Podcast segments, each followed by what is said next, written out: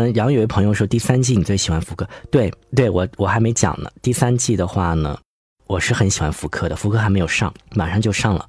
我会比较喜欢福柯呢，就福柯也会给我带着带来这种感觉，就是跟跟我去做尼采的感觉是一样的，就是他一下一下子让我就是沸腾了，这种血脉血脉喷张的感觉。福柯的话呢，他是特别特别注重这种极限的体验，就是。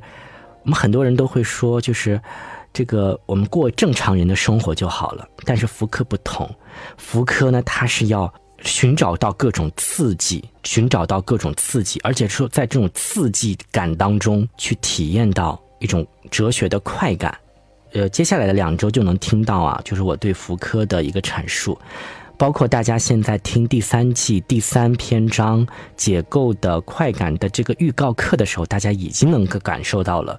我的这个语气，然后整个的状态都不一样了，就是一下子找到了那种又让你激动的感觉。就比如说福柯，这个有一次他是这个吸食了这个大麻迷幻剂，然后呢，他走向街道，撞上了一辆汽车。然后我我们平常人可能会觉得这个这个如果出了车祸啊，肯定就就已经吓得不行了。但福柯不一样，他出了车祸，他会觉得在那一刻。在汽车撞上他的那一刻，他濒临死亡的那一刻，他感受到了一种巨大的快乐。这种巨大的快乐，这种快感，让他有了一种对生命全新的理解。这是一个一个事情。第二个呢，就是福柯呢，也是一个同性恋者，而且他他也追求那种极限的快乐。这个大家可以相这个如果感兴趣，可以找一些相关的资料看一看，就是怎么样去在那种疯狂的快乐当中找寻苦。找寻一种刺激之感，就是他其实不是为了找刺激而找刺激，而是为了刺激感本身就成为了他的生活方式。就是他只有在这种极极限的体验里面，他才能够感受到他想要的那个东西，他想要的那个东西。所以。大家马上听到第三季就能能感受到啊，就是第三季的第三篇章会讲到福柯的相关的内容。就比如说他通过这种癫狂啊，就是说他去，他其实是探讨的是，比如癫狂史，对吧？监狱，然后犯罪、性的历史，对吧？探讨这些内容去解构传统的这些内容。就是你之前不是说理性很很高贵吗？对吧？人不都是要做？我们都说人要做一个有理性的人啊，然后讲秩序的人。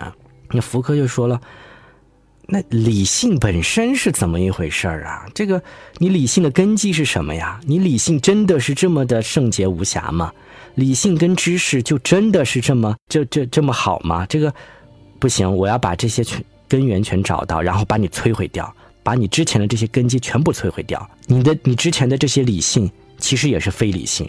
那这个就很颠覆了。福柯说人之死，就之前是尼采说上帝之死，然后福柯这个时候说人之死，对吧？就是他很多观点都是非常的让你够能够震撼的，就是他把之前所有的这些都解构掉，而且他他的这种解构，他的这种摧毁呢，他不是说为了建构，说我摧毁你，我是为了提出一个什么新的想法。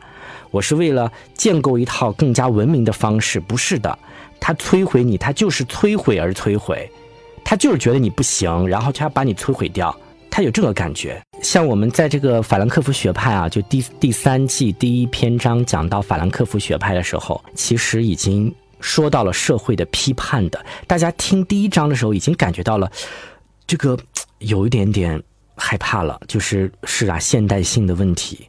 但是我们会发现，那个霍尔海默、阿多诺他们虽然说是批判现代性，但同样他们其实也是在建构一些东西。就是说，他同样对理性本身还是抱有一些希望的，就是觉得这个理性不应该这样，不应不应该按照这个现代性的这种这种状态去进展。理性应该是什么？他还是有一些希望的。但是到了福柯这里就不同了，福柯认为说，你这理性之前这所有的一切全给你推翻。要把你这些根基给你找到，然后给你给你推翻、推翻掉、给你推倒、摧毁掉。那也有人说，这个后现代主义它其实是摧毁了哲学。这怎么说呢？就是可能就是因为它是为了解构而解构，就是为了摧毁你而摧毁你。而这就是因为福柯的体验跟他的体验有很大的关联。他追求这种极限的体验，他只有在这种极限的体验中，他才能够获得什么，获得他想要的那种感觉。如果没有这种体验的话，他可能也是一个中规中矩的人。